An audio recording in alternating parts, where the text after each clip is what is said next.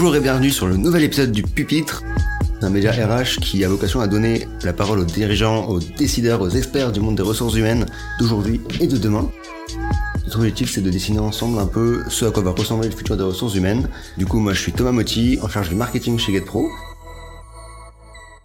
Et aujourd'hui, j'ai un immense honneur d'accueillir Charles Chantala, du coup, de, chez Indeed France.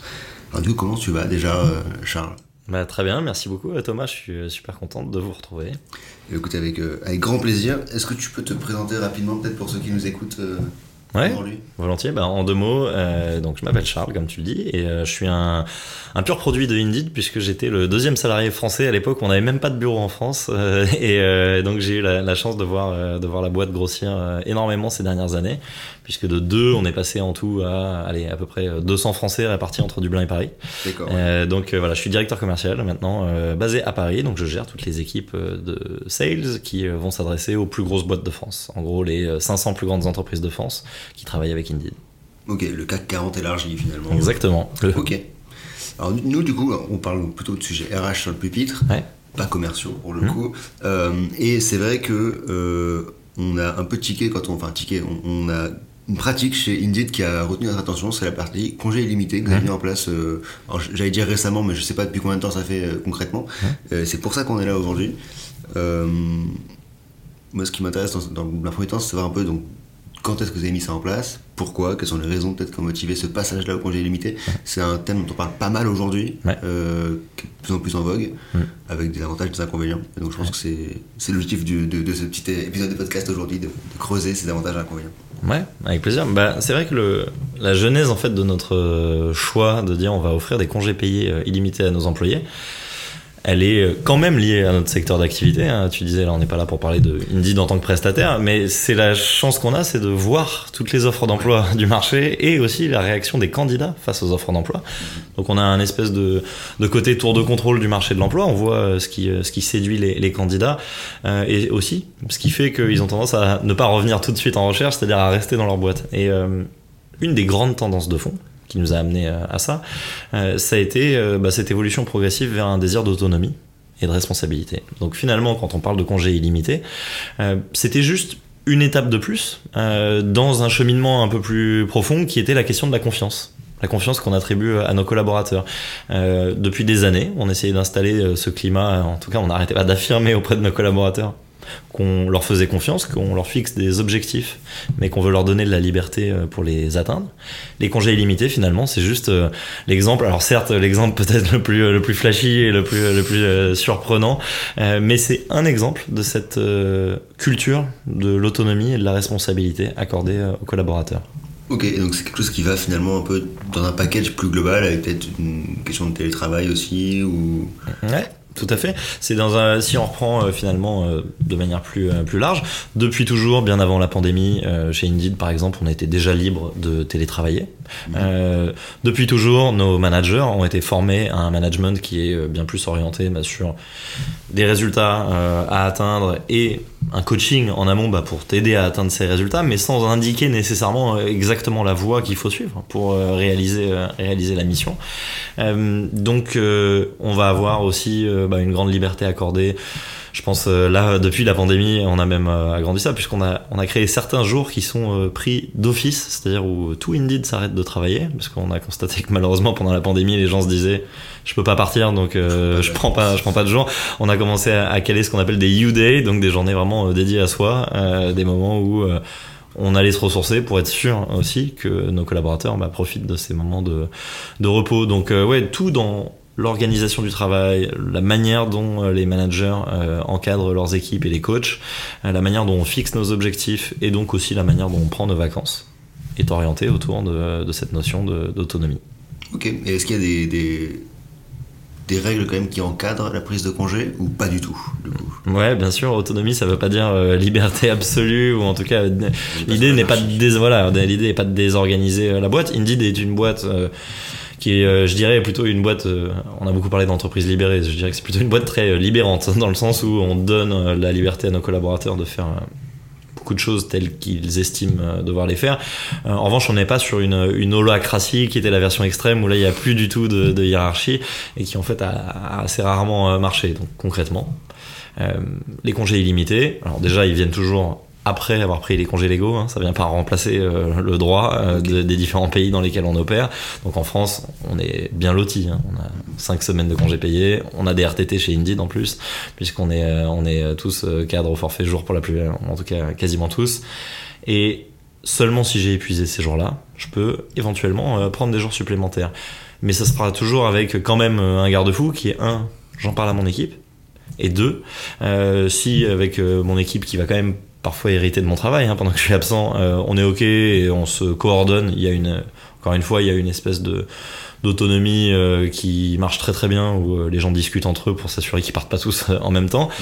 Le manager reste libre, bien sûr, de refuser ce jour si le moment est mal choisi parce qu'il y a des obligations business à ce moment-là. Donc on n'est pas dans une liberté absolue, mais pour vous donner une idée, dans les cinq dernières années, puisque ça fait maintenant euh, bientôt cinq ans qu'on a mis en place euh, les congés illimités. Ça m'est peut-être arrivé euh, deux fois en cinq ans sur des dizaines de collaborateurs de dire bah voilà ce jour-là ça tombe mal, on a besoin d'être tous présents et donc de devoir refuser un jour. Ok. Et dans la pratique, on, observe que les gens prennent beaucoup de congés en plus, plutôt moins. Il y a souvent un peu ce, défaut qu'on peut déplorer, de se dire on a l'impression que quand on passe au congé illimité, finalement les c'est pas forcément au profit du salarié parce qu'il va peut-être avoir tendance à prendre moins de jours. Mmh. Donc là, ce que tu me dis, c'est que c'est pas le cas parce qu'il y a justement ce cadre réglementaire euh, initial. Mmh. Euh, mais chez Indeed, vous observez quoi comme pratique? C'est... Ouais, c'est vrai que les premières entreprises, il y a quelques années, qui avaient euh, innové en testant ça aux États-Unis, il y a eu des contre-exemples. Il y a eu des exemples de fois où ça, ça s'est retourné en quelque sorte contre les salariés, tu as raison de le dire. C'est pour ça que j'ai insisté dès le début sur le fait que c'est un changement de culture plus large, c'est-à-dire juste instaurer les congés illimités dans une entreprise qui en fait n'a pas une culture ou un historique de confiance entre, euh, les dirigeants et euh, les collaborateurs euh, peut avoir un effet néfaste. Donc nous, depuis le début, on a été très clair sur le fait que l'objectif de ces congés illimités, était que les gens prennent plus de congés qu'avant. Euh, on le dit. Et surtout, on le mesure a posteriori. C'est-à-dire que chaque manager euh, de tous les bureaux de la Terre euh, est en quelque sorte un petit peu surveillé puisqu'on récolte les datas par équipe. On récolte les données du nombre de jours pris. donc pour répondre directement à ta question, en moyenne, on a observé une augmentation de 7 jours pris par an dans le monde. Ce qui, alors en France, comme je disais, est déjà pas mal parce qu'on est, on est bien loti. Mais alors, quand on pense à nos amis américains qui, eux, avaient la fâcheuse habitude de ne prendre que 15 jours au total dans l'année, euh, c'est une augmentation très importante ouais, pour eux. C'est vraiment la différence entre, euh, bah, en fin d'année, euh, hésiter à partir retrouver mes proches à l'autre bout du pays, quand, en l'occurrence, j'habite loin de ma famille, parce que bah, j'ai déjà pris trop de jours, ou en tout cas hésiter à peut-être à prendre un week-end prolongé alors que je suis, je suis fatigué. Donc c'est vrai que chez nous, on a assumé le fait que c'était pour que les gens les prennent quand ils en ont besoin euh, ou envie, quand euh, je suis euh, un peu plus fatigué que d'habitude. Toutes les études démontrent que je vais être moins productif, c'est pas utile, c'est pas productif pour Indeed ou n'importe quelle boîte de dire que parce que tu as déjà trop pris de jours, tu ne te reposeras pas à ce moment-là. Il vaut mieux prendre un ou deux jours de repos et revenir à fond. Plus productif derrière. Et, Exactement. Donc du coup, ça fait 5 ans. Ouais. 5 ans. Et, entre il y a 5 ans et aujourd'hui, est-ce que, les congés illimités à la sauce Indeed ont changé? Est-ce que c'est la même chose il y a 5 ans, euh, enfin aujourd'hui qu'il y a 5 ans finalement? Euh, Alors euh, non, elles ont absolument pas changé puisque c'est vrai qu'on a eu la chance d'avoir. Déjà, on n'a pas été, la, comme je le disais, la première boîte dans le monde à, le faire et donc on avait essayé d'apprendre depuis le début des, enseignements de, des boîtes qui avaient réussi dans ce changement et celle qui avait échoué. Donc euh, toutes les règles dont je parlais là, c'est-à-dire euh, le fait de, bah, de l'installer dans une explication très claire du fait que c'est une culture, que ce n'est pas un piège, bien au contraire, que les managers euh, aient été coachés, briefés sur la manière de le gérer, y compris de gérer parfois des situations qui pourraient être difficiles, et le fait de mesurer, parce que on ne croit qu'à ce qu'on peut mesurer, on est quand même une boîte tech, on est un moteur de recherche, donc on aime bien les données, on aime bien mesurer ce qu'on fait, euh, ça a permis finalement de non de ne pas avoir d'effet déceptif, de devoir par exemple revenir en arrière sur quoi que ce soit. Donc les règles sont exactement les mêmes qu'il y a 5 ans. Ok, et du coup, comment ça se passe? Enfin, Comment ça s'est passé il y a 5 ans? Du coup, là, on fait un gros retour en arrière quelque part. Mais euh, donc j'ai compris qu'il y avait une culture de la confiance chez Indeed déjà au, préalable et que ça aide pour, pour instaurer ce genre de, de mesures RH aussi. Mais c'est par quelle étape on passe pour, euh, pour décider que presque du jour au lendemain, on passe des congés limités. Est-ce que déjà c'est du jour au lendemain Est-ce qu'il y a une phase de transition Comment ça marche Soit les, les mesures euh, Alors, initiales C'est du jour au lendemain du point de vue des collaborateurs, mais euh, clairement pour les RH et les DRH qui nous écoutent, c'était pas du jour au lendemain parce que ça a été un, travail énorme euh, en coulisses de, de, notre direction des ressources humaines qui effectivement, alors déjà a dû a fait beaucoup d'analyses sur bah, l'état des lieux des congés dans tous les pays dans lesquels on opère, parce qu'on opère quand même dans plus de 20 pays maintenant, donc on est une boîte complexe quand même à gérer.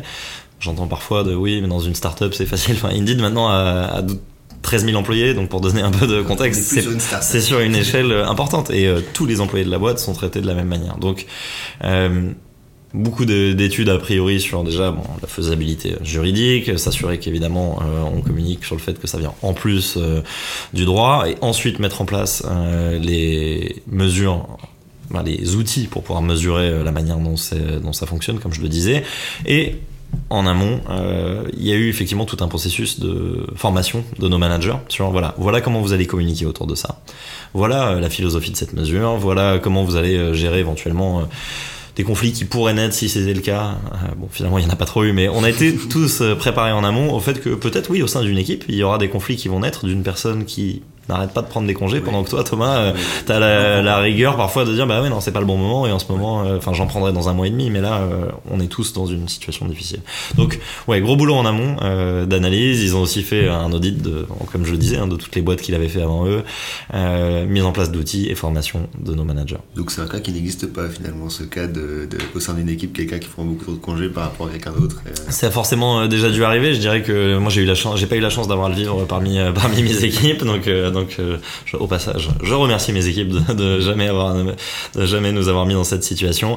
Je suis certain qu'à l'échelle de 13 000 employés, bien sûr qu'il y, a des cas où ça a dû apparaître. En tout cas, jamais suffisamment euh, sérieux pour que un, euh, ça remonte, disons, trop haut ou que, en tout cas, ça nous amène, comme tu l'évoquais tout à l'heure, à changer les règles qui en fait n'ont pas bougé.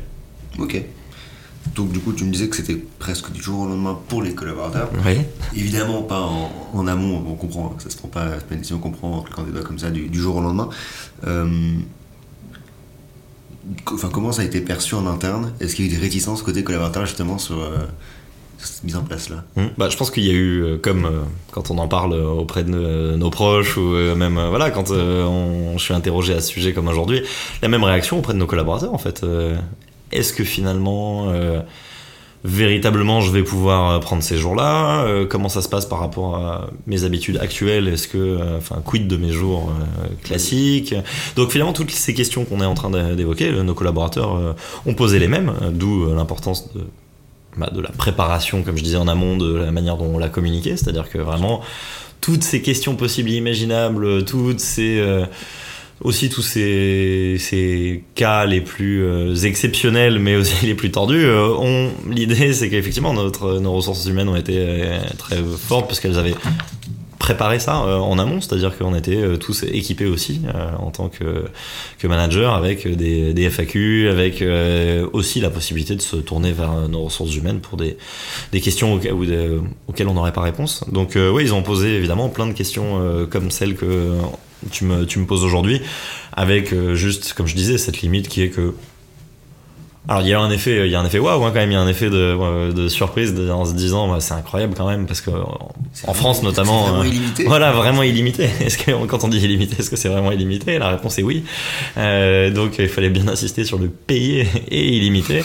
Mais mais c'est vrai qu'il y a peut-être moins de surprises qu'en extérieur puisque comme je le disais, ils étaient quand même habitués déjà à beaucoup d'autres pratiques managériale et euh, de ressources humaines très avant, très progressiste, je dirais. Donc, euh, c'était quoi ces pratiques? Parce que ça fait partie des choses que j'aurais vu peut-être plus tard, mais mhm. c'est quoi les pratiques qui font euh, bah, Je pense que c'était un cas particulier? Ouais, le, je pense que le, le, cas le plus. Déjà, il y a une manière général de communiquer au sein de cette entreprise et de prendre des décisions qui, comme je disais, est très euh, très plate. Alors, il y a une hiérarchie très très claire. En revanche, on est, euh, je pense qu'on a une, par rapport à d'autres entreprises dans lesquelles j'ai pu euh, travailler, on a une communication qui est extrêmement transparente, du PDG jusqu'à jusqu'à nous. donc, tout le monde est très aligné sur un la mission de l'entreprise, sa vision à long terme chacun est très clair sur ses objectifs et donc euh, est mis dans un contexte où euh, bah, je sais ce que j'ai à faire. Euh, on a été très clair sur le fait qu'on veut pas fliquer les gens sur la manière d'y arriver. que les managers sont là pour encadrer, coacher les gens plus que pour les encadrer, en tout cas leur dire, leur dire quoi faire. Donc cette clarté sur la, mission, la vision, la mission, la stratégie de la boîte et les missions de chacun, euh, ça aide comme point de départ. Cette culture bienveillante qui, a priori, part du principe qu'un collaborateur a envie euh, de faire ce qui est bon pour l'entreprise parce qu'il adhère, euh, adhère à cette mission. ça, c'est le postulat de départ. On part du principe que les collaborateurs veulent faire ce qui est dans l'intérêt de l'entreprise, pas le contraire. Donc on n'est pas dans une logique de, de, de flicage. Et puis, ouais, comme on dit de manière plus terre à terre. L'exemple du, télétravail, euh, c'est le plus, le plus parlant. C'est-à-dire que nous, c'est vrai que le, Covid, quand du jour au lendemain, on s'est retrouvé à partir en télétravail, n'a presque pas eu d'impact. Il y a eu un impact dans le sens où, bien sûr, bah, la plupart d'entre nous étions pas partants pour le faire tous les jours de notre vie. Mais en revanche, euh, ça n'a presque rien changé à l'organisation de la boîte, ce qui est révélateur du fait qu'en fait, depuis des années, on était habitué à bosser de manière extrêmement souple, enfin, de manière très, très flex. ça n'a pas été une révolution, c'est une pratique qui était déjà courante chez Indeed, ce n'était pas le cas forcément. J'en informais mon manager, mais en fait, je ne demandais déjà pas à l'époque mon autorisation, l'autorisation à mon manager euh, de télétravailler euh, demain. Je, je, le préviens que je ne serai pas au bureau. Mais il n'y avait pas de règle du tout qui encadrait le télétravail chez Indeed avant la, pandémie. Euh, c'est devenu un petit peu plus fréquent aujourd'hui. Euh, c'était pas le cas à l'époque. Et aujourd'hui, pour le coup, nous, on a même, voilà, on a entériné le fait, euh, typiquement, que 30% des effectifs de Indeed qui sont, selon les rôles qu'ils occupent, qui sont libres de télétravailler à plein temps à vie. C'est ce que j'ai demandé. Voilà. Le full remote. Voilà, le full remote effectivement est possible pour une bonne part des collaborateurs d'Indeed et 99% des collaborateurs d'Indeed sur les 13 000 euh, peuvent à minima faire un flex qui est un, vrai flex, c'est-à-dire euh, avec seulement deux jours euh, de présence au bureau nécessaire. Donc oui, on est allé encore plus loin qu'avant, mais en fait, ce que je dirais, voilà, c'est que cette culture-là existait déjà avant la pandémie, et donc avant d'implémenter aussi les congés illimités chez Indeed. Okay. c'est une question qui a un peu rien à voir pour le coup, euh, mais qui est liée à cet euh, aspect full remote euh, que tu évoques. Quelqu'un qui est en full remote chez Indeed en termes de rémunération, s'il est à l'autre bout du monde, comment ça marche? Est-ce que ça, ça, ne change rien? Est-ce qu'il y a des aménagements là-dessus? Ouais, alors les, la limite, c'est que c'est full remote au sein du pays dans lequel je suis embauché. Il y a des restrictions, là pour le coup, de droit social et fiscal qui, je pense, au début de la pandémie, n'ont pas beaucoup été respectées dans la plupart des boîtes. Et je pense que nous-mêmes, dans les premiers mois, on a fait comme on a pu. Et clairement, on n'est pas allé, euh, soyons honnêtes, on n'est pas allé. Euh, de toute façon, c'est quasi impossible d'aller euh, fliquer, de savoir où nos collaborateurs travaillaient à l'époque. Là, on est revenu dans un régime, je dirais, maintenant de classique, c'est-à-dire que maintenant c'est la, la, nouvelle vie classique. Donc la règle, c'est que je dois avoir ma résidence principale dans le pays où j'ai signé un contrat de travail avec Indeed. Donc dans mon cas, je peux aller travailler depuis la Corse 100% du temps, mais je ne peux pas aller travailler depuis l'Italie. Depuis Bali, ça marche pas. Voilà, exactement. Depuis Bali, ça marche pas, à mon grand désespoir. mais, euh, le donc ça, c'est la première limite. Euh, la... Sinon, euh, le... voilà, il n'y a pas de, il a pas de limitation effectivement sur l'endroit où je peux travailler au sein de, de ce pays-là. Alors du coup, tu me disais, euh, notamment off, que euh, à l'époque où tu arrivé chez Indeed, vous étiez donc, euh, je crois, 40 à Dublin. Mhm. Aujourd'hui, tu me parles de 13 000 collaborateurs sur, toute le, sur le monde entier et 200 à Paris, enfin français à Paris ou à Dublin. J'imagine que pour une croissance à ce point-là, il a fallu beaucoup recruter. Bon, là, c'est, je suis en train de parler de choses qui sont relativement évidentes. du coup, les, les congés limités, c'est un gros atout pour la marque employeur? Alors, oui, mais là je mettrai un bémol, c'est-à-dire que Indeed n'a jamais, euh, en tout cas pendant toutes les premières années, je pense, où euh, nous-mêmes, hein, on se méfiait presque de ne pas euh, chercher à, on ne voulait pas attirer grâce à ça. C'est-à-dire qu'on l'a très peu mis en avant pendant toutes les premières années. dans nos actions de recrutement et, de marque employeur. L'idée est pas de chercher à côté des gens qui euh, seraient attirés uniquement par euh, les avantages, euh, y compris en nature, qu'on a chez Indeed. On veut des gens qui avant tout soient motivés par l'idée, par notre mission, qui est d'aider les gens à trouver un travail, donc de créer des technologies les plus efficaces possibles pour la recherche d'emploi. Des gens qui sont passionnés, et pareil, on le disait juste avant de démarrer ce podcast par bah, le fait d'aider les candidats, donc euh, par les gens qui sont euh, orientés autour de, la donnée, par des gens voilà qui ont le bon euh, profil pour bosser chez Indeed et le bon profil, voilà, c'est pas forcément c'était pas forcément le truc qu'on voulait mettre en avant le plus. On s'en sert bien sûr maintenant quand même parce que bah, on voit bien là on est dans un marché très tendu, donc soyons honnêtes, c'est un argument. Encore une fois, avec la limite qui est que c'est un argument pour nous qui vient illustrer plus qu'autre chose le fait que c'est la culture de Indeed dans son ensemble. Euh, c'est pas euh, la mesure gadget c'est voilà c'est comme le coup du baby foot le baby foot c'est bien. Un baby foot quand euh, on n'a pas le temps d'aller y jouer ou qu'en fait on a le droit d'y jouer mais de midi à 14h ou c'est plus des révélateurs en fait de la culture de la boîte. Donc c'est pour ça qu'on moi-même je n'en parle que à chaque fois en me précisant autour de oui, les congés illimités, mais euh, c'est dans un cadre plus large. Euh, donc voilà comment on s'en sert. C'est une manière de dire aux potentiels candidats euh, ne venez pas nécessairement pour les congés illimités, venez parce qu'en fait vous serez traités comme des adultes. Et que donc ce qu'on cherche, c'est des gens qui sont voilà qui vont être passionnés par notre mission, qui veulent bosser dans une boîte qui a ce genre de culture, ce qui n'est pas forcément pour tout le monde hein, d'ailleurs. Mais voilà c'est pas les congés illimités en tant que tels qui sont un argument un argument en soi. Ok, l'idée c'est pas d'aller chercher des candidats qui ont envie d'être euh, tout le temps en congé. Il ah n'y a rien de mal, y a rien de mal, euh, voilà, il y a rien de mal dans notre esprit, il y a rien de mal à, à, aimer être en congé. On est les premiers à dire, bah, merveilleux. Euh, typiquement, voilà, on a gardé, d'ailleurs, on a gardé ces fameux UD maintenant, alors que maintenant on n'est plus en période de pandémie. Donc vendredi prochain, euh, on travaille, tout, on est tous, on est tous off vendredi prochain, et j'en suis ravi. Et j'ai prévu plein de choses. Que des vendredis à chaque fois, du coup. là, pour le coup, les UD, oui, ce sont des, sont des vendredis. C'est tous les troisièmes vendredis du mois. donc on est finalement à, la semaine de, de 4,75 jours, si je puis dire. Mais, mais ouais, c'est un. Donc non, on n'a aucun problème avec les gens qui adorent les vacances et qui veulent euh, et qui euh, et qui euh, ont hâte d'aller en vacances. c'est juste que c'était pas on veut pas que ce soit perçu comme une mesure gadget ou comme un, un élément central. Nous c'est voilà ça fait partie d'un tout. Ok. Alors ce qui est intéressant du coup c'est si on sort un peu d'Indeed euh, pour une entreprise, quelle qu'elle soit, qui, a envie de mettre en place les congés illimités, mhm. euh, pour toi, c'est quoi les conditions peut-être préalables, mhm. essentielles, pour que ce soit possible? Donc, tu parles beaucoup de l'aspect euh, confiance, enfin, cette culture de la confiance qu'il y a chez Indeed, mais si on transpose ça ailleurs, c'est quoi les, les, les, deux, trois conditions essentielles qui font que c'est possible ou non? Alors, bien sûr, la première le premier élément, il est en dehors de notre contrôle, je dirais, en tant que recruteur ou en tant que DRH euh, au moment de prendre cette décision. Indeed est une entreprise de service qui, comme je le disais, n'embauche presque que des cadres, donc euh, et qui ne nécessite pas d'être tous présents sur un lieu de travail à euh, des heures fixes et en tout cas simultanément. Donc et un des premiers prérequis quand même, c'est la capacité de faire du, travail asynchrone, c'est-à-dire de dire, bah, en fait, on n'a pas besoin d'être tous ensemble à l'usine, par exemple, euh, à telle, à telle heure pour travailler sur une machine. Ça, j'ai bien conscience qu'il y a une partie des entreprises qui nous écoutent, euh, qui ne pourront pas le mettre en place pour cette simple, euh, cette simple limite. Or, typiquement, c'est vrai que chez Indeed, on n'a pas voulu créer d'entreprise dans l'entreprise, donc on a décidé de le faire seulement parce qu'on pouvait l'appliquer à tous les salariés de la boîte. Donc, premier, première limite, je ne suis pas certain que ce soit euh, sain de commencer à créer euh, voilà deux poids deux mesures. On le voit là avec euh, certaines entreprises qui sont tiraillées pour le télétravail avec des règles un petit peu différentes y compris chez nous hein, il faut l'assumer c'est vrai. On a des, des office managers des personnes en charge aussi de, bah, de veiller sur nos serveurs qui ont besoin de travailler sur place. On commence à avoir voilà une petite distinction.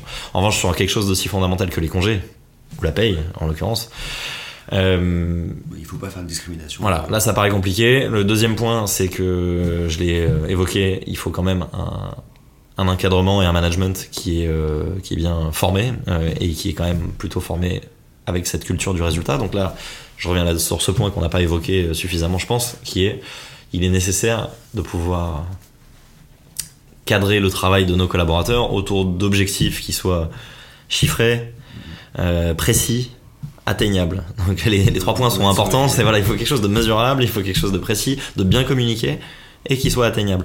Euh, tout ça fonctionne parce que on a une culture orientée vers un objectif et vers un résultat euh, qui soit commun ou individuel.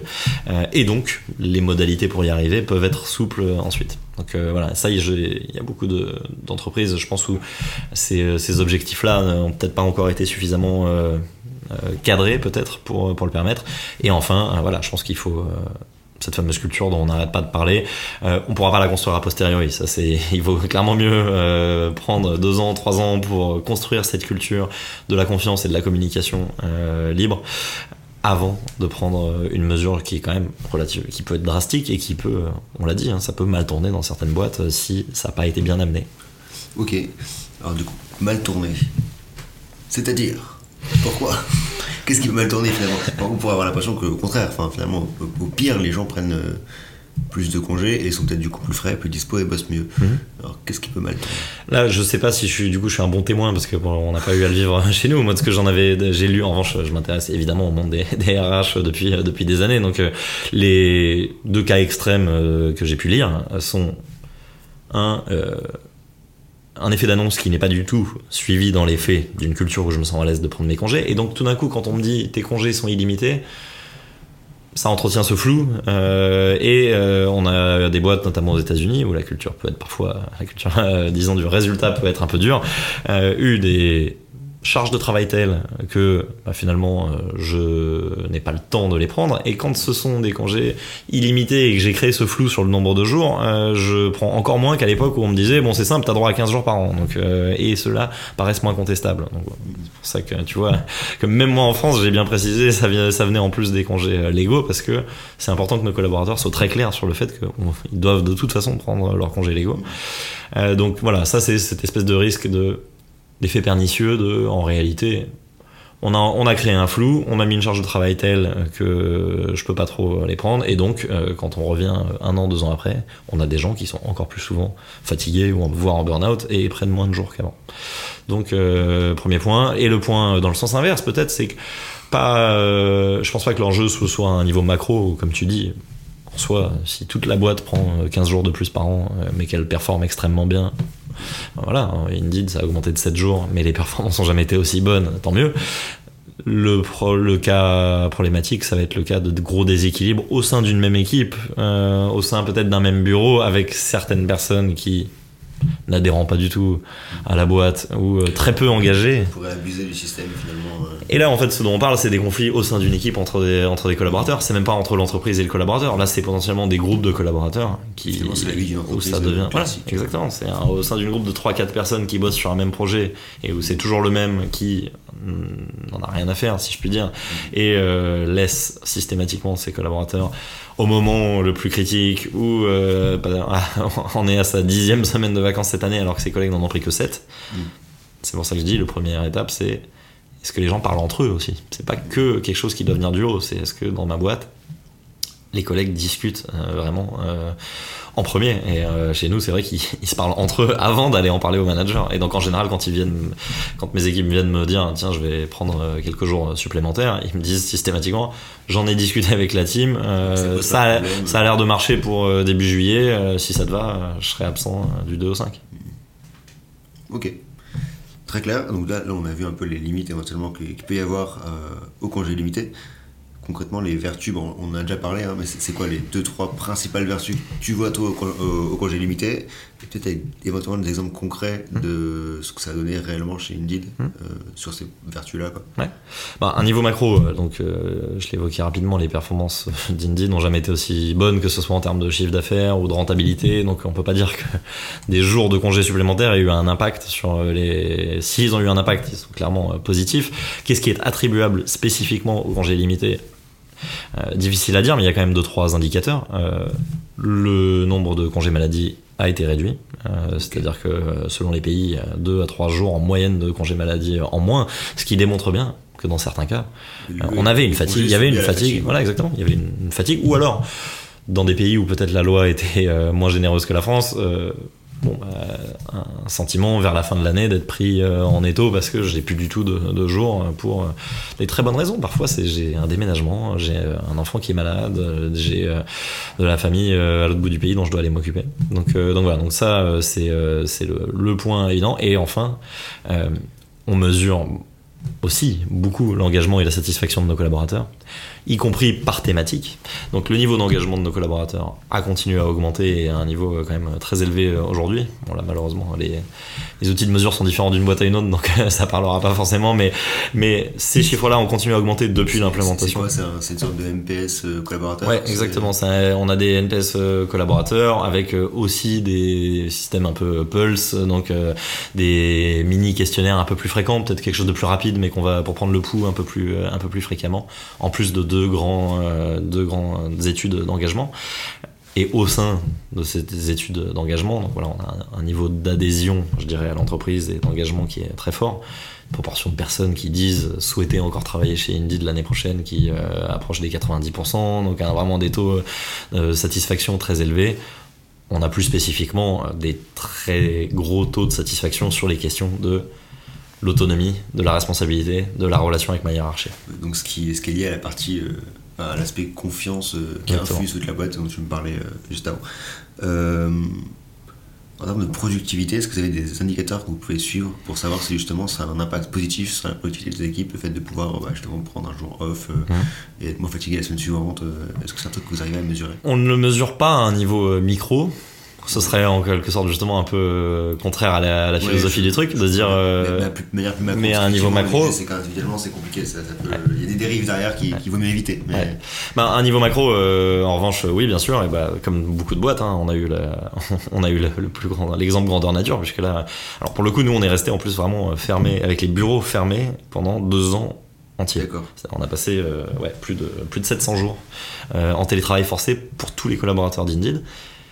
Et c'est durant ces périodes-là que Indeed a eu les résultats les plus élevés, que ce soit en termes de chiffre d'affaires ou même euh, de marge et, de, et donc de, productivité à l'échelle de l'entreprise.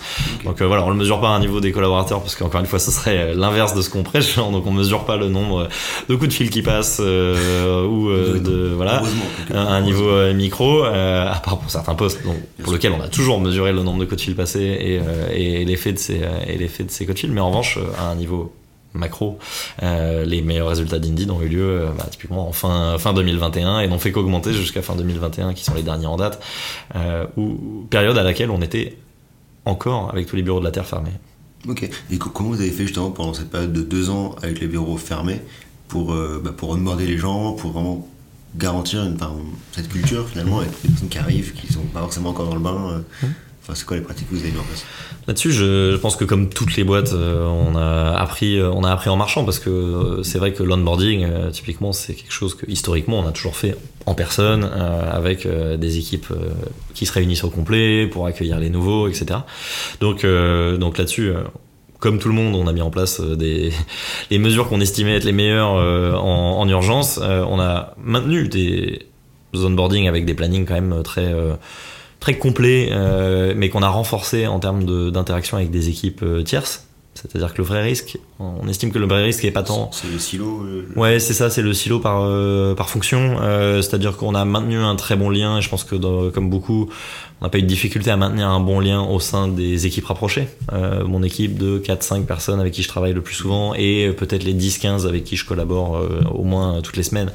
Pas de problème. Mais quid de la pollinisation et de voilà, est-ce que j'ai parlé euh, au marketing récemment? Et quand on est un nouveau, le risque c'était effectivement de ne jamais s'adresser à ces autres fonctions. Donc ça, on l'a intégré dans nos onboarding formels, c'est-à-dire des moments de rencontre avec des équipes tierces chose qui n'était pas formalisée avant dans notre onboarding. C'est un onboarding de deux semaines qui est quand même très complet, mais qui c'est vrai avant prévoyait aussi un déplacement dans un des grands bureaux, je dirais sièges régionaux de Indeed, qui normalement est l'occasion de rencontrer par hasard euh, d'autres personnes. Dès lors que ça n'avait plus lieu, on a intégré, on a intégré de manière plus formelle euh, ces, ces, rencontres avec, euh, avec d'autres départements. C'est un des exemples euh, d'adaptation de l'onboarding. Et sinon, ça a été voilà, juste la multiplication des communications. Alors, vidéo, bien sûr, avec plus de rendez-vous plus courts, mais plus de rendez-vous réguliers avec nos équipes pour s'assurer qu'il n'y a pas de solitude qui s'installe ou de questions qui restent sans réponse. Plus de communication par mail, plus de communication euh, vidéo, plus de communication euh, de, de notre PDG jusqu'au moindre manager pour euh, essayer d'éviter effectivement des, bah, des cas de, de, silos qui se forment dans différents niveaux de l'entreprise. Ok, donc communiquer plus et mieux, globalement. Il y a, voilà, on a estimé en tout cas que pendant cette période de deux ans, il ne pouvait pas y avoir trop de communication. Ok. Euh, J'ai une dernière question sur l'aspect congé illimité. Ouais. Euh, donc tu as parlé, et je pense que c'est très clair pour tout le monde, de cette philosophie plus large que ça nécessite d'avoir et que vous avez chez, chez, chez Indeed. Euh, tu as parlé du coup du fait que ça demande aussi de repenser un peu la, la vision du, du management, mmh. hiérarchies, de former les managers. Comment on forme les managers à cette pratique-là? C'est quoi les, les, bonnes pratiques pour former un manager euh, au congé limité Ouais, de manière générale, la, culture managériale qu'on essaye d'installer et donc aussi les, formations pour nos managers sont très orientées autour donc de un je disais le fait de manager par des objectifs et non pas manager par des moyens donc ça, dans un donc l'art de fixer des objectifs qui soient clairs euh, pour tous, mesurable, etc. Ça, c'est essentiel, ça paraît évident, mais encore une fois, c'est assez rare. Euh, L'art de bien communiquer euh, ses objectifs, euh, partager au sein d'une équipe et des objectifs individuels, c'est quelque chose aussi qu'on a renforcé chez nos managers. Et enfin, puisque nos managers ne sont pas là pour dire aux gens quoi faire, mais plutôt quel but à atteindre, qu'est-ce qu'ils font le reste du temps et le reste de la semaine, ils sont là pour coacher. Donc en fait, toutes les formations chez Indeed sont orientées autour de l'art du coaching, ce qui n'est pas tout à fait pareil que l'art d'encadrer ou de manager. Euh, je suis là pour euh, t'assister dans ta réflexion pour trouver la solution et la meilleure manière euh, de faire les choses. Je suis pas là pour te dire, voilà comment on a toujours fait, tu, tu, devrais faire ça. Donc ça aussi, c'est quand même un choix. Euh, les formations au management qu'on choisit pour nos managers euh, sont assez révélatrices en général de la philosophie euh, des boîtes dans lesquelles on bosse. on manage pour devenir des managers coach et on manage en coachant essentiellement les forces de nos collaborateurs. Ça, c'est un autre point. Il y a des boîtes où on a une culture, disons, d'essayer de d'atténuer peut-être les faiblesses ou en tout cas de, de, s'améliorer sur nos faiblesses. Euh, la plupart des études euh, maintenant montrent qu'il y a plus à gagner euh, à accentuer les forces. voilà, donc pour le même temps passé, on peut sans doute atténuer nos faiblesses que de 5%, alors que je peux peut-être accentuer mes forces de 20% parce que j'ai une passion pour un domaine. Donc ça, c'est un, un, autre élément fort du style de management chez Indeed. Ok. on parle de plus en plus d'entreprises libérées. Hmm. Euh, justement avec cette vision d'un management qui est beaucoup plus flat, enfin beaucoup plus plat, beaucoup plus horizontal. Enfin, vous situez comment chez Indeed vis-à-vis de ce, modèle-là qui est un peu différent? On n'est pas, nous on ne, on ne, prétend pas être une entreprise euh, libérée euh, au sens où, bon, déjà il y a eu pas mal d'effets d'annonce. Je pense que c'est pas très clair nécessairement qu'est-ce que c'est qu'une entreprise libérée, et donc aussi parce que on a une euh, hiérarchie euh, formelle, euh, enfin une hiérarchie au sens classique du terme, qui est tout à fait, ouais, qui est tout à fait traditionnelle. Il y a des lignes de reporting très traditionnelles dans tous les départements chez Indeed. Ce qui change, ça va être la manière d'exercer ses rôles, c'est ce qu'on disait juste avant. mais donc c'est pour ça que oui, c'est vrai que je préfère utiliser le terme d'entreprise libérante. Notre but, c'est que les collaborateurs se sentent libres dans la manière d'effectuer leur travail. C'est pas une entreprise libérée dans le sens où, en revanche, on pense que le fait euh, que les, le fait d'avoir euh, beaucoup de clarté aussi dans euh, qui est responsable de quoi et qui a tel ou tel objectif, c'est une source d'épanouissement et de, de, sérénité. Donc il y a Là encore, je pense qu'il y a une bonne, il y a beaucoup maintenant d'études et de documentation sur les, entreprises libérées qui ont beaucoup beaucoup d'avantages, mais une entreprise libérée, si on va au bout des choses, a parfois eu des, des effets néfastes. C'est-à-dire que ça peut être un petit peu moins inclusif dans le sens où euh, une entreprise avec euh, une hiérarchie extrêmement plate et euh, un aspect un peu plus nébuleux peut-être dans la, dans la prise de décision ou en tout cas dans l'endroit où repose la responsabilité est une source de stress pour une partie de nos collaborateurs. Or, Indeed, vous l'avez compris, bah, une boîte qui maintenant est grosse, une grande entreprise qui cherche à recruter tous les types de profils dans tous les pays de la Terre, dans tous les, avec tout type de formation il n'est pas certain qu'une entreprise libérée soit vraiment euh, faite pour tout le monde et à l'image de tout le marché du travail. Ok, bah, très clair. Est-ce qu'il y avait des choses que tu voulais rajouter sur les congés limités qu'on n'aurait peut-être pas abordé? Non, je pense qu'on a été euh, très complet. Bon, bah parfait. Euh, en tout cas, c'était un plaisir. Euh, on demande parfois à la fin de ces petits épisodes euh, si tu penses à quelqu'un spontanément, sinon c'est pas grave, c'est pas, pas un problème. Euh, si tu penses à quelqu'un qu'on pourrait interroger à nouveau, donc nous sur un prochain épisode, pour prolonger ce qu'on a eu comme réflexion en ce moment, enfin ensemble aujourd'hui. Est-ce que tu as quelqu'un qui te vient spontanément en tête? Sinon, c'est pas grave.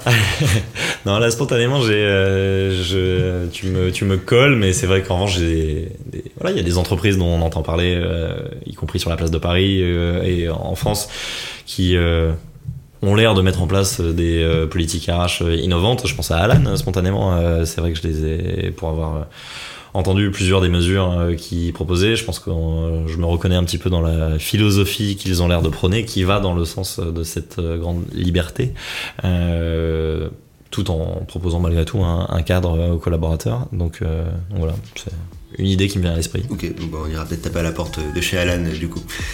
parfait, mais écoute, merci beaucoup Charles, je pense que c'était un plaisir d'échanger avec toi aujourd'hui. on va te libérer du coup, et merci beaucoup. Merci beaucoup à toi.